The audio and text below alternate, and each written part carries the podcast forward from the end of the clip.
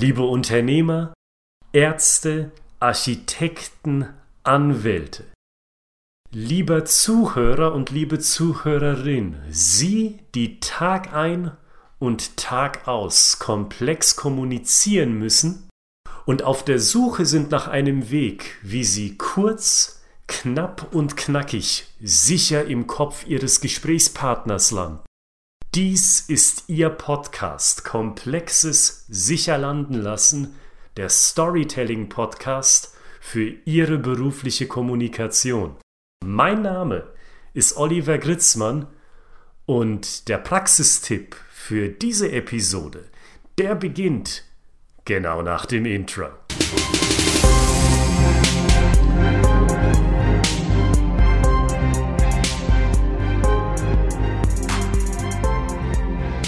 Meine Damen und Herren, liebe Hörerinnen und Hörer, Zahlen, Daten, Fakten, diese Dinge, die sind unser beständiges Thema hier in dieser Podcast-Reihe und das hat auch guten Grund. Weil ohne Zahlen, Daten, Fakten geht es in einem beruflichen Gespräch gar nicht. Und in diesem Kontext möchte ich auch mit einem Vorurteil aufräumen. Storytelling ist nicht der Ersatz für Zahlen, Daten und Fakten. Wir brauchen sie trotz Storytelling immer noch. Aber dank Storytelling brauchen wir sie viel weniger. Was ich mit Ihnen zusammen Episode für Episode verhindern möchte, ist, dass Zahlen, Daten, Fakten die Oberhand gewinnen in Ihren Gesprächen. Was ich mit Ihnen zusammen verhindern will, ist, dass wir so viele sprichwörtliche Bäume an Zahlen, Daten und Fakten in unseren Gesprächen einbauen, dass sich Ihr Gesprächspartner darin verliert, dass er oder sie vor lauter Wald gar nicht mehr weiß, wie er überhaupt in diese Situation gekommen ist und überhaupt gar keine Vorstellung davon hat, wie dieses Gespräch wohl weitergehen wird, weil ihm die Sicht vor lauter Zahlen, Daten und Fakten, unseren symbolischen Bäumen, versperrt ist. Die Frage stellt sich dann, in welchem Maß brauchen wir denn Zahlen, Daten und Fakten und wann baue ich sie in ein Gespräch beruflicher Natur ein? Und voilà, genau an dieser Stelle sind wir beim Thema dieser aktuellen Episode von heute. Lassen Sie uns der Sache doch einmal gemeinsam auf den Grund gehen. Behalten Sie sich grundlegend dieses Gedankenbild im Kopf. Bauen Sie mit Ihren Zahlen, Daten und Fakten eine Brücke zum nächsten wichtigen Punkt in Ihrem Gespräch. Ich gebe Ihnen mal ein Beispiel. Stellen Sie sich vor, Sie sind Anwalt und eine Mandantin von Ihnen ruft in diesem Monat zum wiederholten Mal an. Ja, schönen guten Morgen, Frau Müller. Schön, dass es geklappt hat, ganz pünktlich zum heutigen vereinbarten Termin. Ich sehe in meiner Liste, als wir das letzte Mal telefoniert haben, vor fünf Wochen, also Anfang Oktober, da ging es darum, dass Ihre Miteigentümerin ihre Rechnungen nicht bezahlt hat. Und wir haben uns darauf geeinigt, Sie melden sich nochmal bei mir, wenn die Summe an verpassten Rechnungen so hoch geworden ist, dass wir Klage einreichen können. Ich vermute mal, der Zeitpunkt ist jetzt gekommen. Merken Sie was? Wie ich Zahlen, Daten und Fakten benutzt habe, um eine Brücke zu bauen zum nächsten Punkt im Gespräch? Ich fasse mal zusammen. Die Punkte, die mir in diesem Kontext am wichtigsten sind, die ich an Sie weitergeben will. Zunächst einmal, die Zahlen, Daten, Fakten kamen am Anfang. Das war der Anfang eines Telefonats, wie Sie wahrscheinlich schon aus dem Kontext vernommen haben. Eine Möglichkeit ist also, Zahlen, Daten, Fakten am Anfang eines Gespräches zu platzieren. Warum? Weil sie etwas Reales beschreiben. In dem Fall, was zuletzt mit der Mandantin besprochen worden ist. Darauf kann man sich verlassen. Das sind die Steine, auf die man bauen kann, wie Sie es aus der Werbung von früher noch kennen. Und achten Sie auch mal darauf, wie schnell soll heißen, in was für kurzen Sätzen ich kurz und knapp und knackig diese Zahlen, Daten und Fakten in das Gespräch hineingebracht habe. Da waren keine Nudelsätze dabei. Da war kein ähm und ähm und eventuell und möglicherweise und potenziell. Nein, es waren kurze Sätze, die zugleich eine ganz klare Botschaft haben. Wir haben das letzte Mal gesprochen vor fünf Wochen, also Anfang Oktober. Es ging um Thema X. Wir haben vereinbart, dass wenn Y eintritt, dann melden Sie sich nochmal und ich vermute, genau dieser Fall ist nun tatsächlich eingetreten. Stimmt's? Und schon sind Sie wieder still.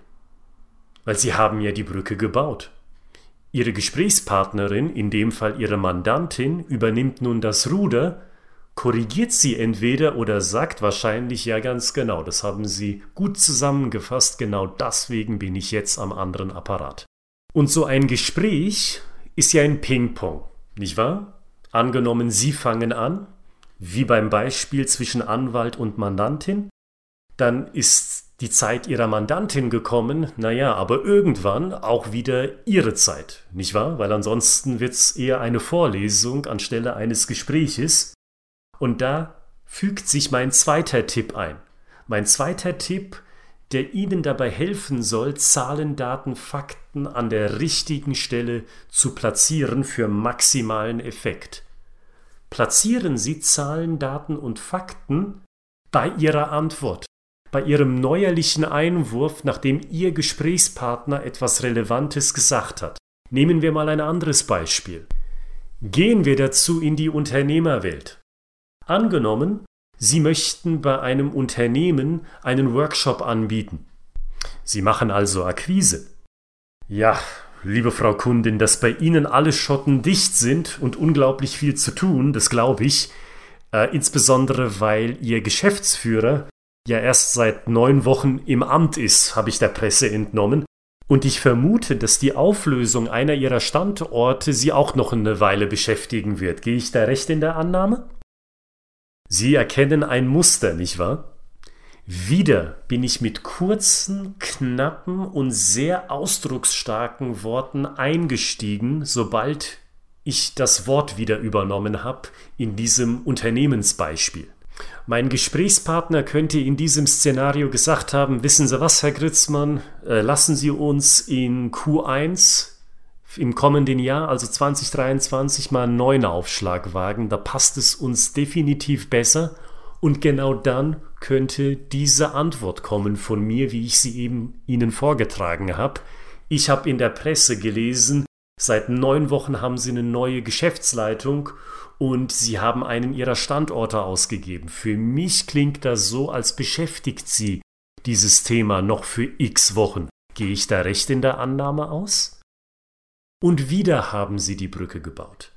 Für den nächsten Teil oder hinüber zum nächsten Teil ihres Gespräches. Sie sehen, Zahlen, Daten, Fakten werden in diesem Szenario, in diesem Muster, das ich Ihnen mitgeben will, zu etwas Funktionalem, Zahlen, Daten, Fakten erfüllen nun einen ganz spezifischen Zweck, das Gespräch voranzuschieben.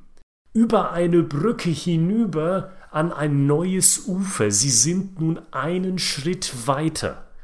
Und sie benutzen durch dieses Muster Zahlen, Daten, Fakten nicht länger als eine Art Müllhalde.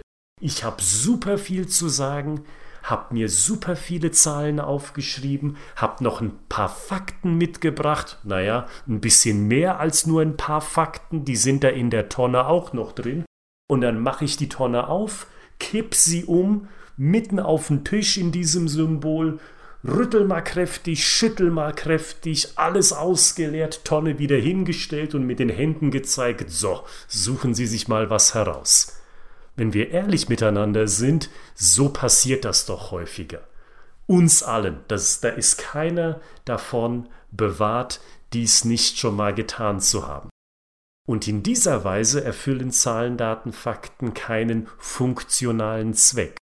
In den beiden Beispielen, die ich Ihnen genannt habe, erfüllen sie allerdings diesen funktionalen Zweck. Sie dienen als Brücke zum nächsten Teil eines Gespräches. Und dieser nächste Teil, der kann eine Story sein. Zum Beispiel, was halten Sie denn davon? Wir beide stecken noch jetzt am Telefon die Köpfe zusammen, überlegen uns einen Zeitpunkt, wann es für Sie wahrscheinlich viel besser laufen tut im Unternehmen, und dann klopfe ich genau zu diesem Zeitpunkt nochmal zuverlässig an Ihre Tür und hake nach. Und voilà, eine Mini-Story. Warum eine Mini-Story? In diesen wenigen Sätzen beschreibe ich eine Situation zwischen zwei Menschen, die sich in der Realität beobachten lässt. Zwei Leute am Telefon stecken die Köpfe zusammen und nach x Wochen oder Monaten klopft diese Person symbolisch verstanden per Telefonanruf nochmal beim Unternehmen an. Die Wesensmerkmale einer Story, diejenigen, die länger dabei sind, kennen Sie bereits, im Unterschied zu einem abstrakten Irgendwas, das nicht so viel Impact auslöst, wie ein klares Gedankenbild kommuniziert durch eine Geschichte. Und nun erhebe ich Sie, alle, die Sie zuhören, in den Rang eines kompetenten Brückenbauers oder einer kompetenten Brückenbauerin, und Sie sind nun dran.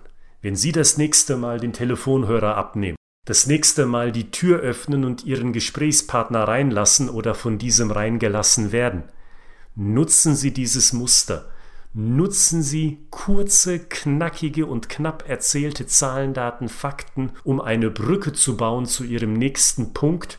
Und vergessen Sie natürlich auch nicht die Geschichten, die Sie mit dabei haben, um ein klares Gedankenbild in den Kopf von Ihrem Gesprächspartner zu setzen. Mein Name ist Oliver Gritzmann, das war dieser Praxistipp. Und wenn Sie sagen, Herr Gritzmann, Sie will ich mal live erleben, weil Ihr Podcast, das ist ein guter und der gefällt mir, dann gehen Sie in die Beschreibung dieser Podcast-Episode. Dort finden Sie einen Link zu meinem Online-Kalender.